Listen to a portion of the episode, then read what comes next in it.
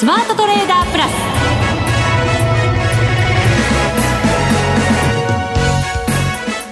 全国のリスナーの皆さんこんにちは。内田まさです。この時間はザ・スマートトレーダープラスをお送りしていきます。この方をご紹介しましょう。国際テクニカルアナリスト福永博之さんです。こんにちは。よろしくお願いします。よろしくお願いします、はい、さて日経平均株価304円安2万7281円で終わっています7か月半ぶりの安値です。はい。えーまあ、あの年初来安値までは言ってはないんですけど、はい、えーと、昨年末の終値をちょっと下回ってしまいましたね。うん。あの昨年末の終値が2万7444円っていう水準だったんですけど、はい、まあ今日それを下回って終えたということで、えー、残念ながらこう年初来で見ると、まあ、年初来とか昨年末からの比較で見ますと、マイナスパフォーマンスになってしまったというところになりますね。そうですね、はい、福永さん、このところ2週間ぐらいですかね、ええ、どっちに行くかわからないんだっていう話をね、はい、してらっしゃいましたけれど、これでどうでしょう、ちょっと方向性がはっきりしてきたというか、はい、そんな感じありますか？うんそうです、まあ、この水準で横ばいになったとすると、あのー、まあ、以前もお話しましたけども、月足のボリンジャーバンドですね、はい、でこれ、ちょうど、あのー、まあ、9か月前の株価っていうのが今お話しした、ちょうどほら、9か月前って昨年末じゃないですか。なので、終値ベースで見ると、あのー、2万7444円なわけですよ、はい、でそれを下回って10月スタートしたとすると、9か月前の値が捨てられて、で、直近の安い値が入ってくるってことになりますから、これ実は9ヶ月移動平均線、下向きに変わっちゃうんですよね。で、あのー、まあ、9ヶ月移動平均線っていうのは、まあ、ボリンジャーバンド使うときに、月足で見るときに、まあ、私よく使ってる、あの、期間なんですけど、はい、まあ、それで見ると、あの、まだ今上向きなんですけど、えー、今お話したような形で、このままの、あの、水準で10月迎えたとするとですよ、ちょっとですね、あの、値動き的にはバンドが今収縮してるんですけど、はい、あの、外側に広がって、で、なおかつ株価は下方向に、えー、こう、動き出す可能性が高まっていると。うん福永さんが心配してたことがね、なんか現実になりそうな感じですよね。はい、そうですね。で、なおかつ、あの、昨年9月から、あのまだ来週、再来週がまあ月末になりますけど、あの昨年9月からですねずっと月末下落のアノマリーって続いてるじゃないですか、はい、でそうなると、まあ、9月末、まあ、ちょうど中間期末というところで、まあ、機関投資家とか、あるいはそのファンドのですね一部が月末、まあ、利益確定の売りっていう形であれば、まだしも、あの若干ね、あの逆に買いが入ってくれれば一番ありがたいんですけど、期末、中間期末で買いが入るっていうのはなかなかちょっと考えづらいので、やっぱり売り物勝ちになるとなると、あのできる限り、まあ明日以降、株価戻して終えてほしいなっていうところではありますよね。そんな材料が今出てくるのかどうなのかというのもちょっと難しそうですけどね。そうですね。はい。はい、この後もじっくり伺っていきたいと思います。はいさあ、そして番組では、レギュラー出演者への質問を募集しています。番組パーソナリティの福永さんはもちろん、月1ゲストのマネックス証券吉田さん、岡本さんへの質問もお待ちしています。ぜひ、スマトレ質問箱にお寄せください。番組ホームページに設置してあります。それでは番組進めていきましょう。この番組を盛り上げていただくのはリスナーの皆様です。プラスになるトレーダーになるために必要なテクニック、心構えなどを今日も身につけましょう。どうぞ最後まで番組にお付き合いくださいこの番組はマネックス証券の提供でお送りしますスマートトレーダー計画よーいドンさあ、それでは、まずは株式相場につきまして、引き続き伺っていきましょう。日経平均、改めて、304円74銭安の27,281円17銭で終わっています。はい。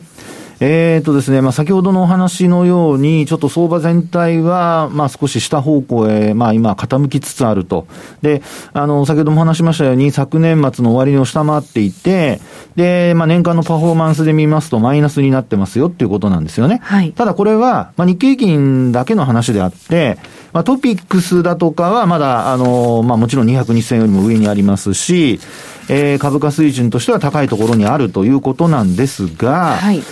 ちょっとですね、今日その中で心配な話が出てまいりました。トヨタのニュースですか？そうですね。はい。あの、まあ、トヨタって、あの、時価総額が大きいので、えー、そうですね、まあ、トピックス、まあ、これは、あの、トピックスには寄与度が高いわけですよね。はい、で、その、まあ、あ今、内田さんの話にあったトヨタの話、話題なんですけど、まあ、9月、実はあの、まあ、これ日経の速報ベースでいろいろ出てたニュースなんですが、えー、9月の生産台数がですね、なんか4割減になるという、はい。まあ理由としては半導体不足と、それからあと、まあ新型コロナの感染拡大。うん、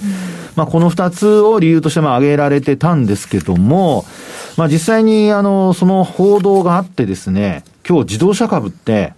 日産から、その後、まあ、あの、主要な自動車各社、はい、全部あの発表の後、もうトヨタ自動車とほぼ同じように下落して終えてるんですよね。トヨタがダメなら他もダメだろうっていうね、はい、それはしょうがないイメージですよね。そうですよね。で、時間帯的にはですね、大体その反応が出たのが、まあ実際その AI だとかいろんなそのまあニュースをピックアップしているような、あのまあ、プログラムがあってですね、で、そこで、えー、実際具体的にこう、売りの反応が出てきたのが、大体、まあ、私が見てる限りですと14時39分。はい、でこれは分足を見ると分かりますね。そうですね、はい、それまではなんとか、それでも保とうとしていたというか、あと、マザーズなんかはね、プラスに朝、切り返してっていう動きありましたけど、はい、一気にですもんね。そうですよね。で、まあ、40分以降はですね、もう、あの、まあ、これと、あの、日経平均株価はどかどかと落ちていくっていうパターンになりまして、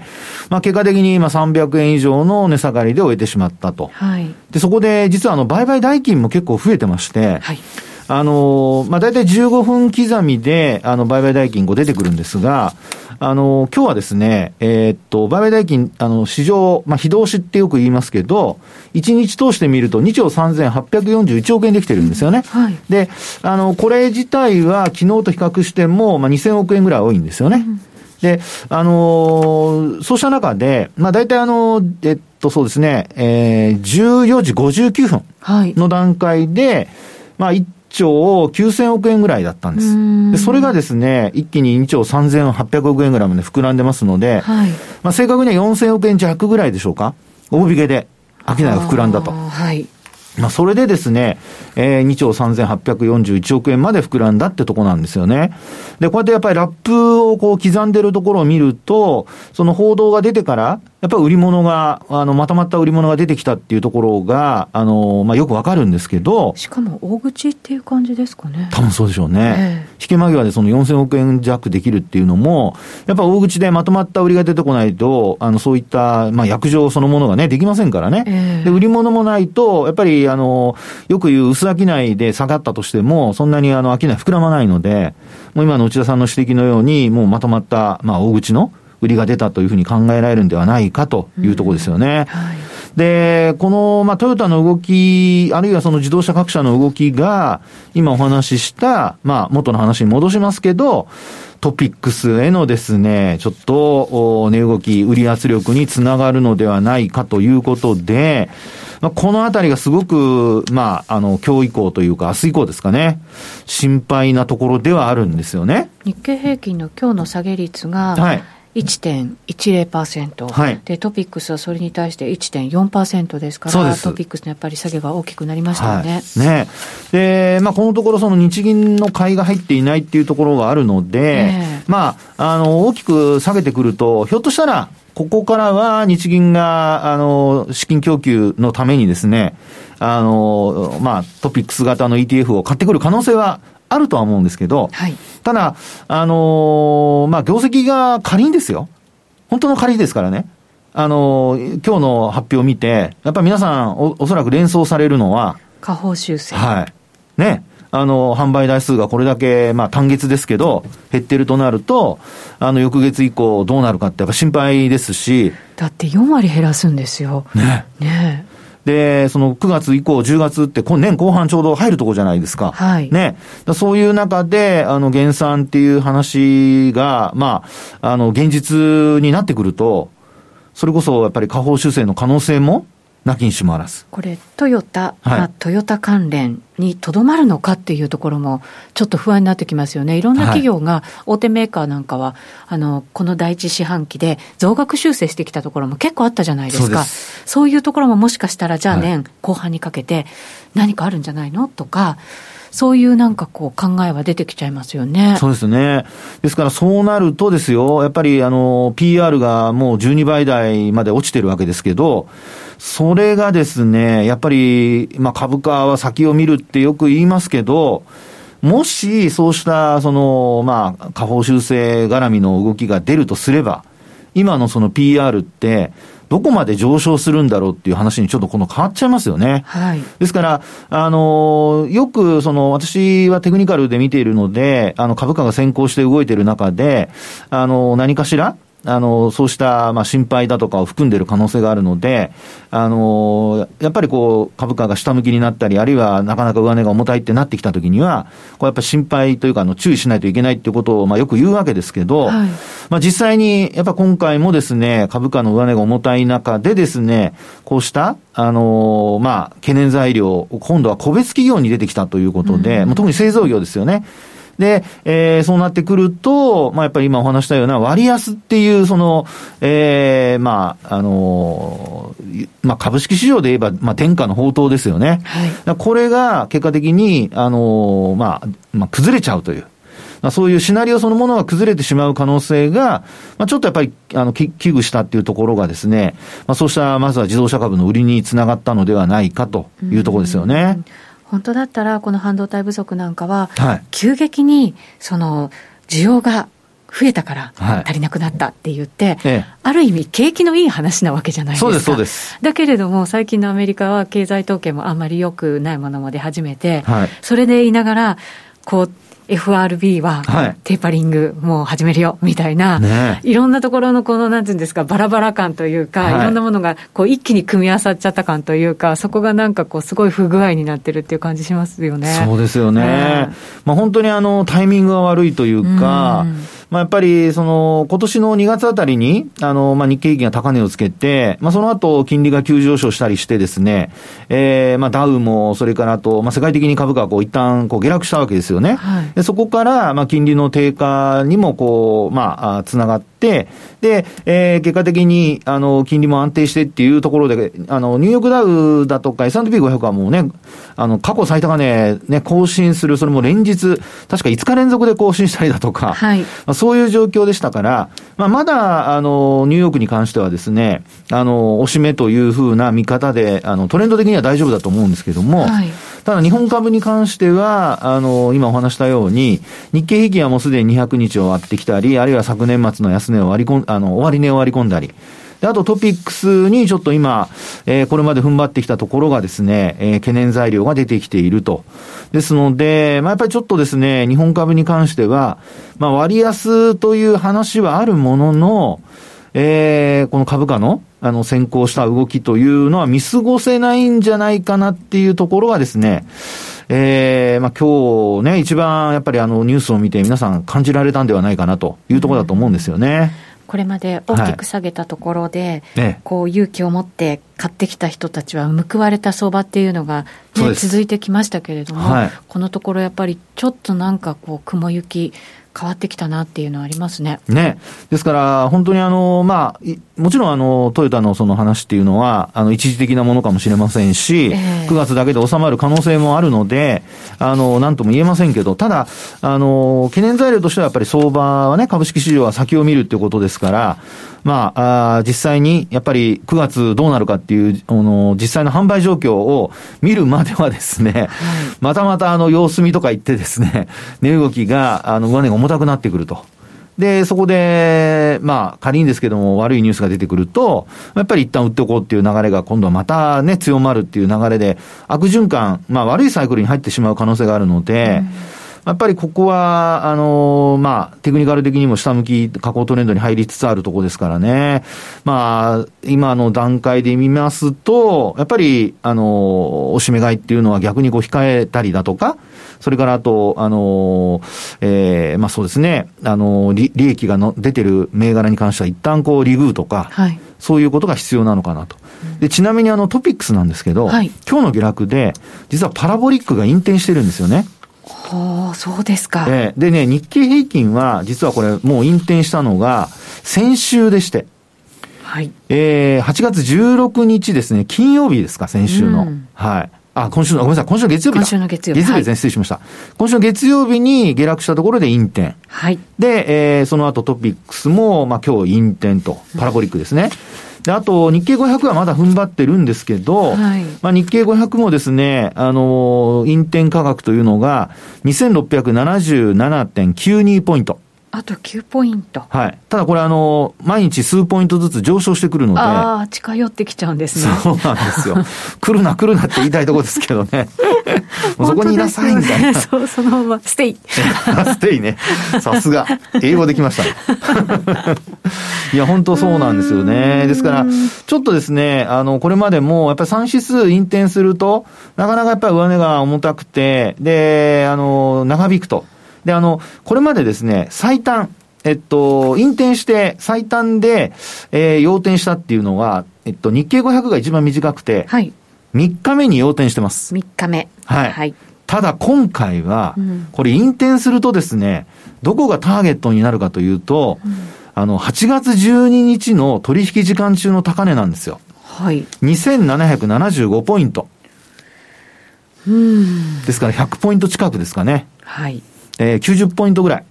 えー、これ上に行かないと、あの、要点してこないっていうことになるので。あなんか遠いですね。ね。でも、あの、今お話しした2日間、まあ3日目に要点した時には、実は結構ですね、値幅があって、2650ポイントまで落ちたんですけど、そこからですね、えー、っと、上がったのが、えっと、2779ポイントまで上がったんですよ。もうこれ、窓すごい大きいの開けて。そうそうそう、そうです、そうです、そうです。ね、上がりましたよね。えー、ですから、あの、一概にですね、あの、達成できないっていうほどの数字ではないんですけど。なんかもうでも奇跡みたいに感じちゃいますけど。ねえ、ですから、ちょっとですね、まあ、でもそこで要点した後に、まあ、株価は、まあ、底打ちをして、で、あの、まあ、あえー、一旦もう一回下げる場面あったんですけど、安値は更新せずに戻っていったっていうパターンになってますから、はい、今回は、あの、仮にですけども、まあ、引転した場合、えー、直近でいうところの7月の20日の、まあ、終値ですかね。ここをなんとか割り込まずに、あの、推移してくれれば、まあ、またまた持ち合いが続く、あるいは持ち合いの、えー、可能性が高まるんではないかなというふうには思いますけどね。うんなんかものすごいいいニュースが出ないと、なんかあれですね、あの、日銀が買った程度だと ダメかもしれないですよね。そうですか。私ね、意外と日銀が買うと、ええ、あの、売り込みにくくなるんじゃないかなっていう、売りは弱まるんじゃないかなってちょっと期待はしてるんですけどね。本当ですか。私、はい、FRB がさらなる QE を拡大してみたいなところかな。え、今度は何ですか？日銀とえ FRB の戦いになるんですか？ちょっとやめてください、内田さん。えー、はいなかなか難しい感じにもね、出てきましたけれども。はい、はいまあでもなんとか踏みとどまっていただきたいなと、下値、下値の目処、一応聞いときましょうか？そうですね、えー、あのまあえー、トピックスに関しては、あ失礼、あの日経500に関しては、はい、先ほどお話しましたように、7月20日の、はい、えー、終値、えっと、これがですね、2662.11なんですけど、はい。これ下回るともう、あの、えー、レンジ相場下離れってことになっちゃいますね。はい。で、あとですね、日経平均株価に関しては、これはあの、7月の30日のまだ安値というか終値、はい、これは27,283円。うん、あ、ごめんなさい、これ割ってますね、今日ね。割ってます。あ、失礼。割っちゃってましたね。ということは、もうあの、今年の1月6日の安値までないですね。そこまでいってますよね。27,055円。はい。そこまでです。で、あとトピックスに関しましては、えー、こちらの方はですね、えー、直近で見ますと、こちらもやっぱり日経500と似ていて、7月の20日、うん、で、1888ポイントですね。はい。まあ、ここが終値でこれを下回ると、えー、レンジのか、あの、レンジを下抜けるということになってしまいますので、えー、少し本当に、えー、まあ、黄色の色がもっと黄色になっちゃったみたいな。あでも赤に近づくって難しいですよね。なんて言えばいいんでしょうね。そうですね。はいでもね、トヨタがこの動きですから、はい、これが止まらないことには、なんか、ちょっと指標の動きも止まらないですもんね。そうですね。まあ、夜間取引、あの、PTS なんかもちょっと見ていただくといいかもしれませんね。はい。はい。わかりました。以上、ここまでは、スマートトレーダー計画、用意ドンでした。続いては、マネックス証券からのお知らせです。投資家の皆様、マネックス銘柄スカウターをご存知ですか？マネックス銘柄スカウターは、マネックス証券に口座をお持ちの方が無料でご利用いただける日本株銘柄分析ツールです。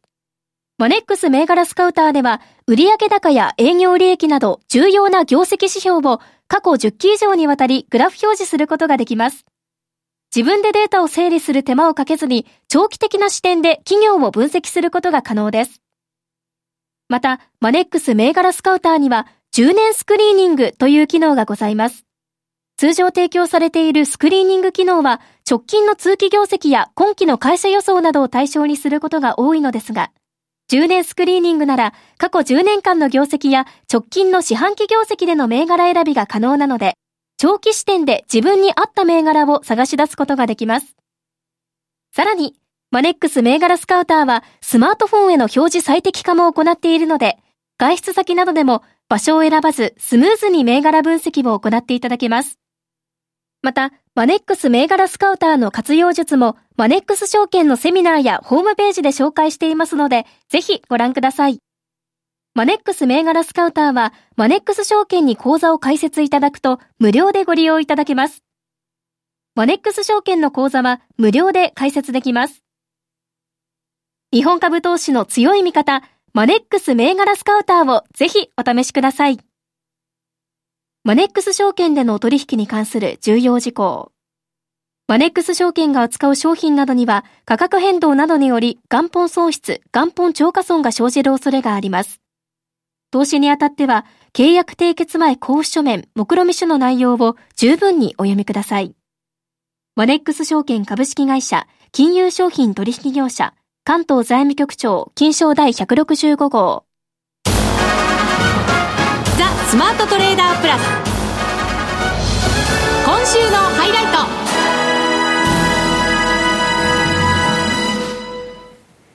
それではここからは為替の分析もしていただきましょう、はい、ドル円に関しては現在109円84銭から85銭で取引。ユーロドルに関しては1.167879あたりで、えー、1.17もう割り込んでというような形になってきました。そうですね、はい、まああのもう皆さんねあの昨日の FOMC の話は先ほどもしましたのであのご存知だとは思いますが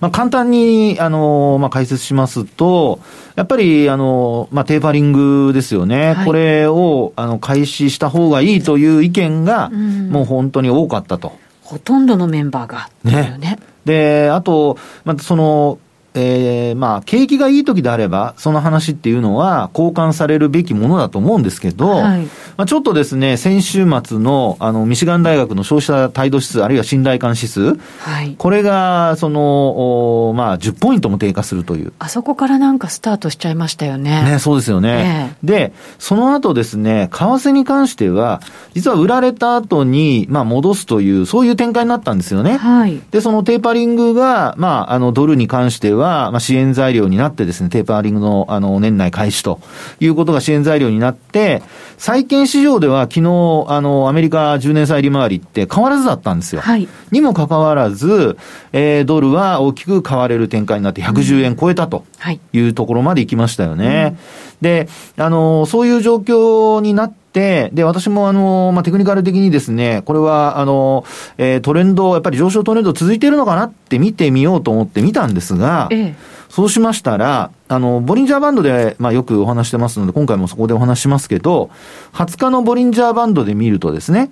えー、実はこの、プラ、えっと、20日線ってまだ下向きなんですよね。はい。で、なおかつ、あの、プラス1シグマから3シグマまでが実はこれ下向きになってまして。そうなんですよ。ねで、昨日のあの、その110円、あるいは今朝型の110円っていうところは、まあ実はこの、下向きのプラス1シグマに届いてないんですよね。そうなんです。そこからもう上髭長いね。はい。形になっちゃいましたからね。そうですよね。えー、で、あの、東京市場になってですね、まあ、現状は、先ほど内田さんが話してくれましたように、110円割れと。うん、で、109円の90銭も今割り込んでる状況ですよね。はい、で、あの、20日線がですね、だいたい今、リアルタイムで見ると、その109円台なんですよね。うん、で、ちなみにあの、109円の875ぐらいですか。というのが私が見てるとこなんですけど、はい、もし今晩、まあアメリカ市場でもですね、あの、この20日線を上回ることができずに、まあ、下回って押し返されて終えたとなると、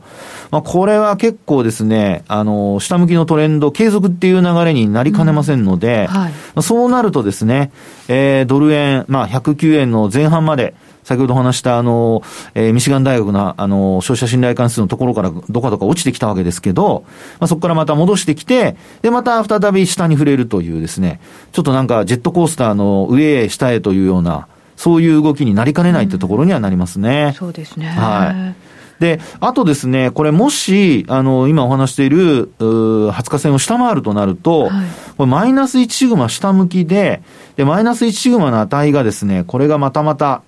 えー、っと、109円の40銭台。うん、で、さらにですね、マイナス2シグマ、これが108円台なんですね。はい。108円の97銭とかっていうふうになってますので、まあそうですね、今週つけた、その月曜日につけた109円台の前半、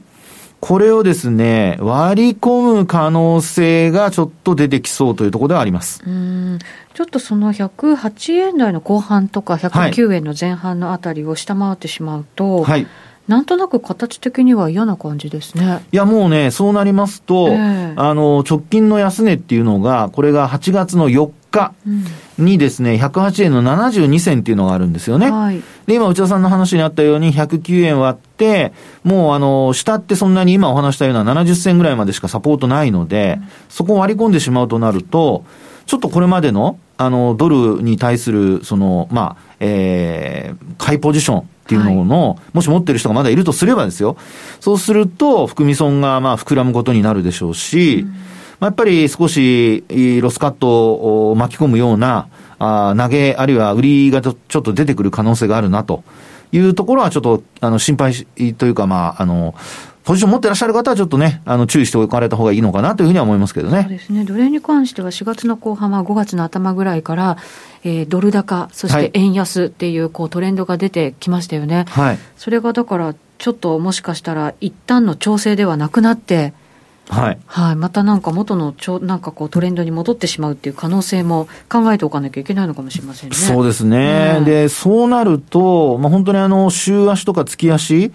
えー、で見たところでのですね、まあ、特にあの、週足とか月足っていうのはもう今、レンジ内の値動きがこう、えー、チャート上には示されてるんですけど、はい、まあ、それをですね、あの、下方向にブレイクしてしまうっていうことになって、なりかねないので、まあ、あの、逆にそこで止まれば、もう一回反発するっていう、あの、まあ、いわゆるその急な切り返しっていうんでしょうかね。はい、まあ、そういう場面にもなる可能性はあるんですけど、まあ、やっぱりそうなるとやっぱり今晩の、例えば、えー、っと、えー、フィラデルフィア連銀の製造業景気指数だとか、はい、それからあと、えー、景気先行指数だとか、まあそういったものの発表次第でですね、結果次第で、えー、ダウンも、それからあと、為替も、これまでの、まあ全部買いからですね、ちょっと一旦資金引き上げの動きに変わる可能性が出てきているということではないかなとは思いますけどね。そうですね。はい。なんかこう大きく変わる、なんか今そのギリギリのところにいるぞっていう感じがしますね。うん、すね株価も、そして為替も。ええ。ちょっとしたことで本当に変わってくるっていうところでね、そのきっかけになる可能性がありますので、はい、本当に注意しましょう。夏から秋ってなんか相場大変ですね。そんな黄昏ないでください 藤田さん。そうですね、はい、元気出していきたいと思います。はい、ここまでのお相手は福永博之と内田まさでお送りしました。それでは皆さんまた来週。ま、この番組はマネックス証券の提供でお送りしました